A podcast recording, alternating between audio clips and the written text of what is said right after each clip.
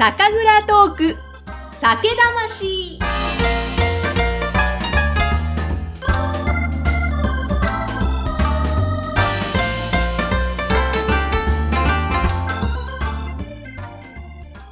こんにちは。酒蔵ナビゲーターのぐっさんこと山口智子です。この番組では全国各地の蔵元さんをゲストにお迎えしてその方の人柄や一本のお酒ができるまでのストーリーとともに日本酒をさらに美味しく味わっていただきたいという番組です。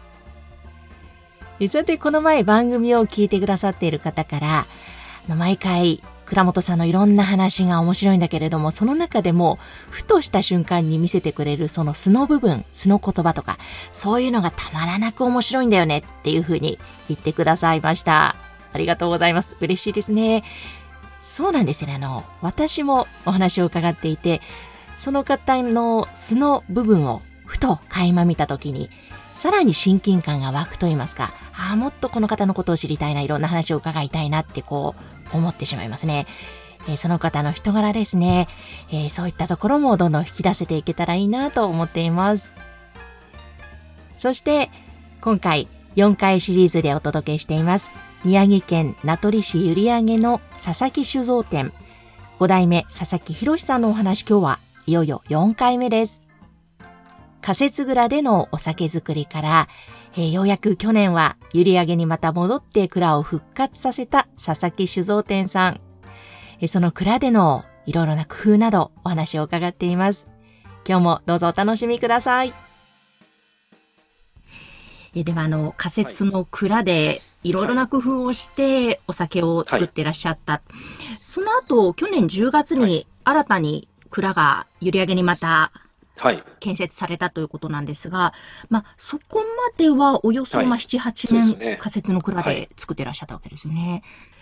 あの、新しいその蔵完成までですね、そこの流れっていうのは、どのようなそうですね、えー、新しい蔵の、えー、まあ、着工が、えー、2018年、えー、12月25日、クリスマスだったのを覚えてるんですけども、に、えー、着工がスタートします。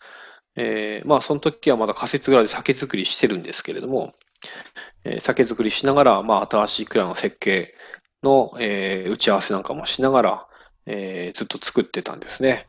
で昨年の8月の下旬に完成して、で、そこからいろんな、あの、お酒作りの設備とかを、えー、入れていくんですね。えー、で、10月1日に、えー、蔵開きということで、新しい酒蔵での、あのー、まあ、営業がスタートしたと。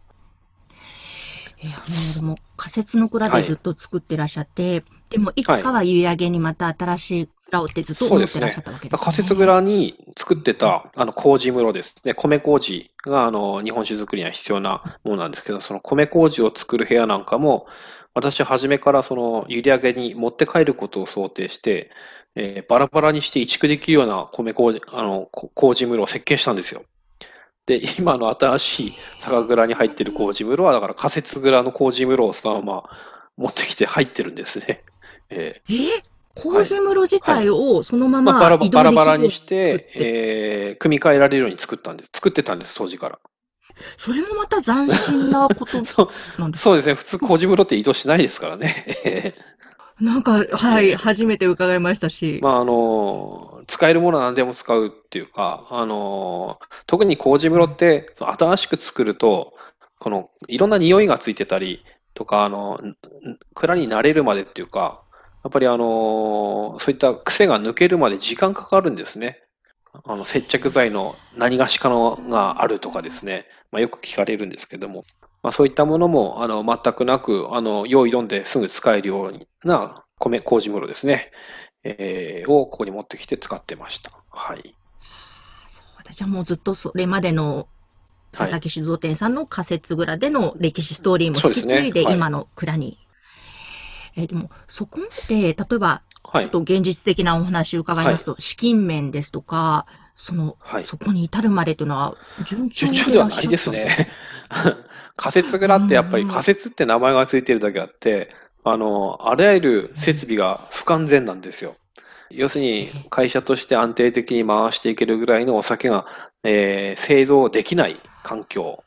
まあ、数うん、製造数量は少ないですし、作ったお酒を貯蔵しておくための、まあ、スペースである冷蔵庫ですね。冷蔵庫も小さいですし、えーまあ、そういった、まあ、製造量も少なく、えー貯蔵庫も少なくっていうことになると、やっぱりどうしてもその営業活動自体をミニマムにしていかなきゃいけないっていうことにつながっていくんですね。だから本当に、あの、この仮設蔵での7年間半ぐらい、8年近くは、えー酒造りをやめない、続けるっていうことを、持続させるっていうことを念頭に置いて、えー運営してきた期間でしたね。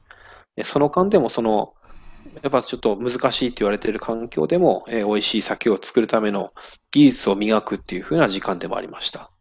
おそして、はいいざ新しい蔵を建設っていうふう思いがまた形になっていたわけですけれども、その新しい蔵を建設するにあたって工夫したところとか。ああ、もう工夫だらけでしたね。工夫だらけっていうかな、うん。やっぱりあの仮設蔵がさっきもお話ししましたけども、あの、温度管理がしにくい。うん。断熱してるとはいえ、その、やっぱりどうしても外気温の影響が受けやすい環境だったので、そういったものが受けないような、えー作りになってたりします。あとはすごくあの、排水速攻ももちろん、あの、いい作りのものにしたりですね、えーまあ、いろんな環境に配慮できるようなえー建物にしようということで、えーいろんな工夫をしてました。はい。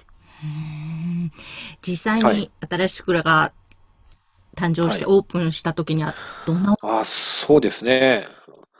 あの、恥ずかしい話、本当に、あの、たくさんのお客様の前で私泣いたんですね。言葉に詰まって。あれは本当、なんですかね、もう胸いっぱいになって、もう言葉に表せ、表すことができないぐらい、本当、あのー感動してしまいましたね。え、ここまで、そこ、それまでなんかこう、泣くとかなんか感情的になるってことは一切なかったんですけど、なんか、ああの10月1日の日だけ本当に爆発してしまったですね。え。3.11からー考えるともう8は年経過してそうですね。すよね。えやっぱりそれまでどこか、佐々木さんうん。なんかもちろん前向きな思いもあったでしょうけど、どっかで緊張が張り詰めてたところーありますねあったんですえかね。ーやっぱり有言実行型の人間というか、あの、できないことは言わないんですけど、あの、言ったことは必ずやるっていうのがあるので、でもやっぱり、ものすごくや一人で、一人でやるわけではないですけども、やっぱりずっと言い続けてきたことを形にするっていうのはものすごく、まあ、あの時初めてなんか、あ、大変だったなっていうことをすごく思いましたね。えうーん。やっぱりー思いがそれだけうん、うん、溢れたんでしょうね。涙とともに。そうですね。うん。うん。そこからまたじゃあお酒作りが始まって、出荷をそうですね。あの、おかげさまで、あの、立川哲之君もやってきて、えークラウドファンディングをスタートさせて、えーたくさんの方々に佐々木酒造店の応援をいただいて、えーこの新しい蔵でできたお酒っていうものを、えー多くの人たちにえー飲んでいただいている、えー状況だったところにコロナが来るわけですよね。はい。いかがですか、この状況はい 今。かんともしがたいですね、やっぱね。いかんともしがたいですけれども、まあ、それでもなんとかするしかないでしょうっていうふうな、結構オプティミストっていうか楽観主義者だったりもするので、まあ、震災経験した身として見れば、まあ、建物もあるし、売る酒もあるし、えー仕事もできるしっていうんで、まだ、あの頑張る余地はあるなっていうのが、うん、実感としてありますね。まあ大変なところは大変ですね、本当。飲食店さんとか、本当、主販店さんとか、本当に、あのーご苦労しかないかなと思うんですけど、なんとか支援できるようにってことで、さっきも、あの、出てきた立川君が、えーのんべえなりの戦い方プロジェクトを立ち上げてですね、はい。飲食店さんをこう支援しようということで、えーまあ、立川君プロデュースのお酒をあ持って、今、いろいろ進めているところですけれども、はい。あの、今お名前が出た立川はい。哲之さんというのは、はい。佐々木酒造店さんで、はいあの、蔵人として働いてらっしゃる方なんですよね。えー全国にある、その約1500ぐらいある、えー酒蔵っていうものを全部、えー見て回って、聞いて回って、本当あの自分の舌と目と耳と頭と足で、えー日本の酒っていうものを理解してやろうっていう試みを、えー頑張ってされてる、えー若者がいるんですけど、冬場はうちで酒造りをして、えーあたあた暖かくなる頃に、えー旅に出るっていう、あの、繰り返してるんですね。はい。えじゃあ今はどこかに旅してるんですか？今どこにいるんでしょうね。立川さんどこにいるんでしょう？か、どこに今コロナの環境にあるんでね、えーやっぱ活動がなかなか難しいっていうのは、えー聞いてましたけども、ええちょっと立川さんにもお話を伺ってみたいですね。ーあぜひ聞いてみてください。あ喜ん喜んですると思うんで、はい。本当に面白いお話いろいろ伺えそうですけど。はい。で、あの、じゃあ、今ね、コロナの状況でもはい大変だけれども、なんとかやっていこうとおっしゃってましたけども、。えあの、佐々木酒造店さん自体は今、はい佐々木さんと、あはと、弟さんと、ーそうですね。あの、うちの弟と、あと、弟の嫁さんと、うんまあ、弟が当時ですね。で、弟のお嫁さんが頭っていうことで、あの、蔵人たちの、あの、仕事をまとめ上げる、えー役割についてやってもらってます。はい。弟の方が、えー鼻と舌が、えー確かで、まあ、官能検査でも、私結構、あの、慢性鼻炎なんで間違えるんですね。間違えるんですけど、弟の方は、あの、パーフェクトだったっていうこともあって、で、まあ、うちの父から、じゃあ、順平、順平って言うんですけど、弟は、順平当時だなっていう話になって、えーっていうところで、えーあの役割が分かれました。はい。いい感じに分かれたわけですね。そうですね。まあ、その代わり私は麹作り担当なんです。米麹作り担当。麹しか。うん、うんうんうん性格とかも違うんですか？性格も違いますね。やっぱどちらかというと、あのーうちの弟はしっかり作り込むタイプですね。えー私はもう先ほども話した通り、あの、楽観主義者なので、あの、なるようになるというか、なんとかするというか、そういうタイプなんですよね。えなんか、このコンビネーションとしてはいい感じで馴染んでいらっしゃるんですか、ーまあ、コンビネーションは、えーありますね。えーうんただやっぱり弟がいなければ、酒蔵の復活も難しかったし、うん、弟の嫁さんもあの頑張ってくれなければ、ここまで来るのはなかなか大変だったなっていうのは、本当に今更ながらに思ってますし、いつも感謝してますね。はい。ん。じゃあもう本当にご兄弟中心にして、今、蔵人さんとか社員の方はどのぐらいいらっしゃるんですか？今、立川くんが旅立ったので、今9人ぐらいですね。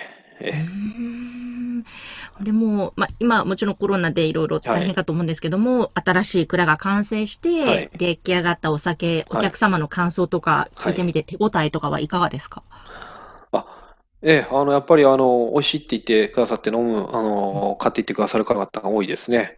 うちの店頭では、やっぱり、あの、試飲ができるような環境を整えておりまして、そこでお客さん、あの、いろいろ飲まれてから選べるような、えー酒屋っていうのをやっております。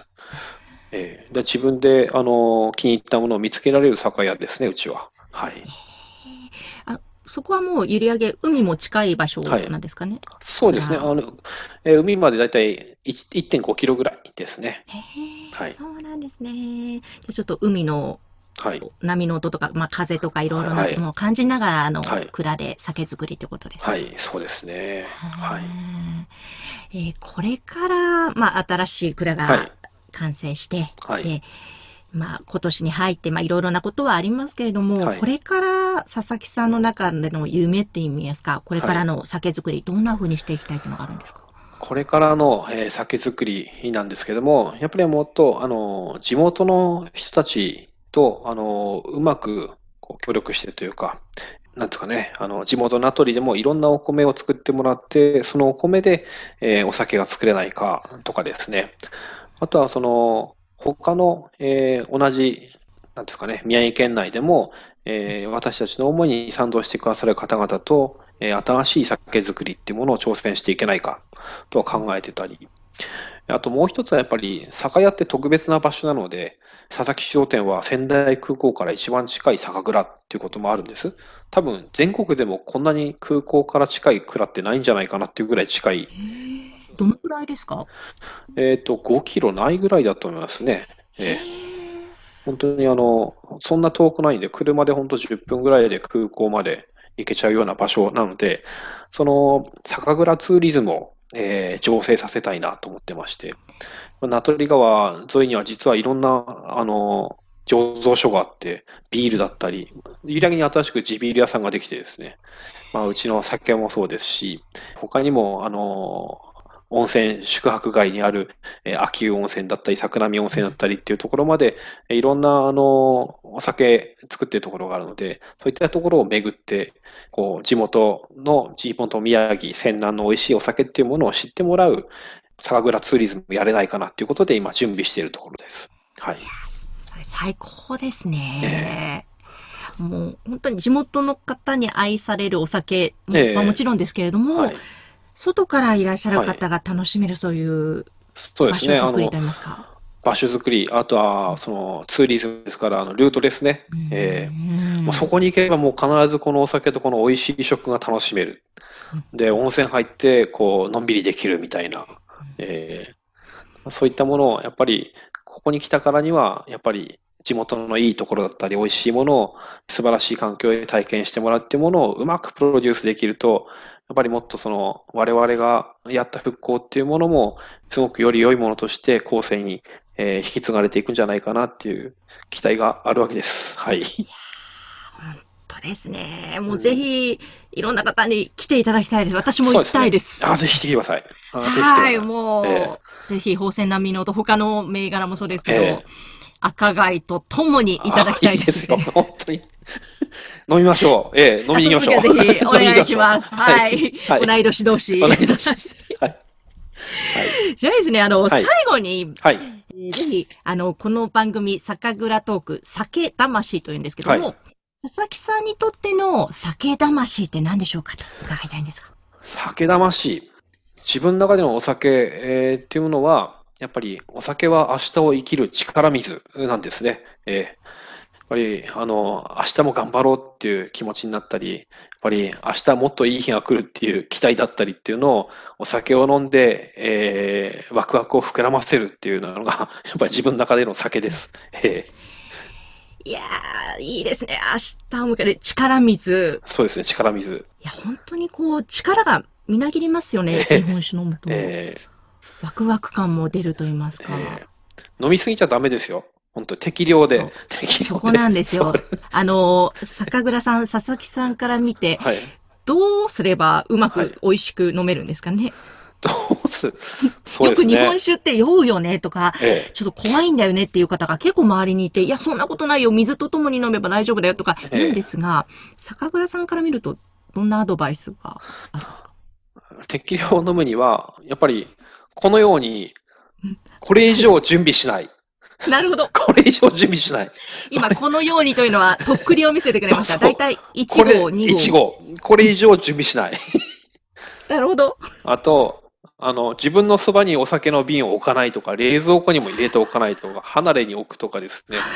いろんな工夫をして自制するのが、自分をコントロールすることが大事です。えーそうですね。ちょっと鍛錬も必要ですね。ですね。ええ、うん、でもそう、本当に適量飲むと最高ですもんね。適量飲むと最高ですね。ええ。そ、超えちゃうと、あーっていう後悔がちょっと混じり始めますけど。力水じゃない水になっちゃいますね。明日を奪う力水ですから、それは。本当に。本当に本当に本当に。当に そうじゃなくて、明日への力にする力水にすりゃ、適量。適量。ええ。でもそこ、日本酒楽しむポイントの大きな一つでもあり大ポイントですね。これもこの年になって分かったことなんですけど、えええー、いろんな痛い思いも、じゃあ経験されたんですね。酸いも甘いも。ですよね。いろんなところで。はい。ね、なので、ということで皆さん、適量大切ですね。はい、適量です。はい。いや、佐々木さん、本当、いろんなお話、ありがとうございました。ありがとうございました。はい。ありがとうございます。はい。ありがとうございます。さて、今回は宮城県名取市閖上の佐々木酒造店5代目佐々木博さんのお話でした。4回にわたってお届けしましたが、皆さんいかがでしたか？3.11の震災から仮設蔵でのお酒作り、そして去年、ようやく閖上に戻って10月には蔵がオープンしました。佐々木さん、その時初めて大勢の前で泣いたとおっしゃっていましたよね。いろんな思いがようやくまた新たな形となってスタートした佐々木酒造店さん。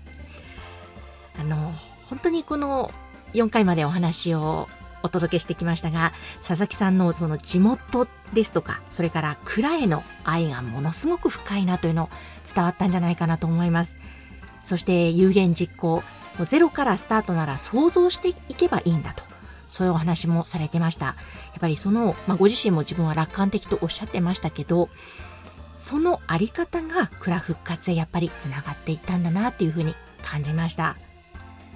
あと今回お話の中でコロナのあのそのちょうど自粛期間に入るその時期ぐらいに、えー、立川哲之さんがのんべいなりの戦い方プロジェクトというプロジェクトを立ち上げたんですね。地元の飲食店さんとタッグを組んで、お酒に合うレシピをその飲食店さんに書いてもらって、その冊子とともにお酒が届くんですね。美味しかったんですよ、これ。宝泉並みの音、一目惚れ90って言うんですけど、精米が90%なので、お米の甘みとか旨みがふわーって口の中に広がるんです。まだラベルも海を思わせる数的な水色のラベルなんですよね。美味しかったです。これからもまたね、どんなお酒が醸されるのか、また楽しみな佐々木酒造店さんですが、佐々木さん、お酒は明日を生きる力水とおっしゃっていました。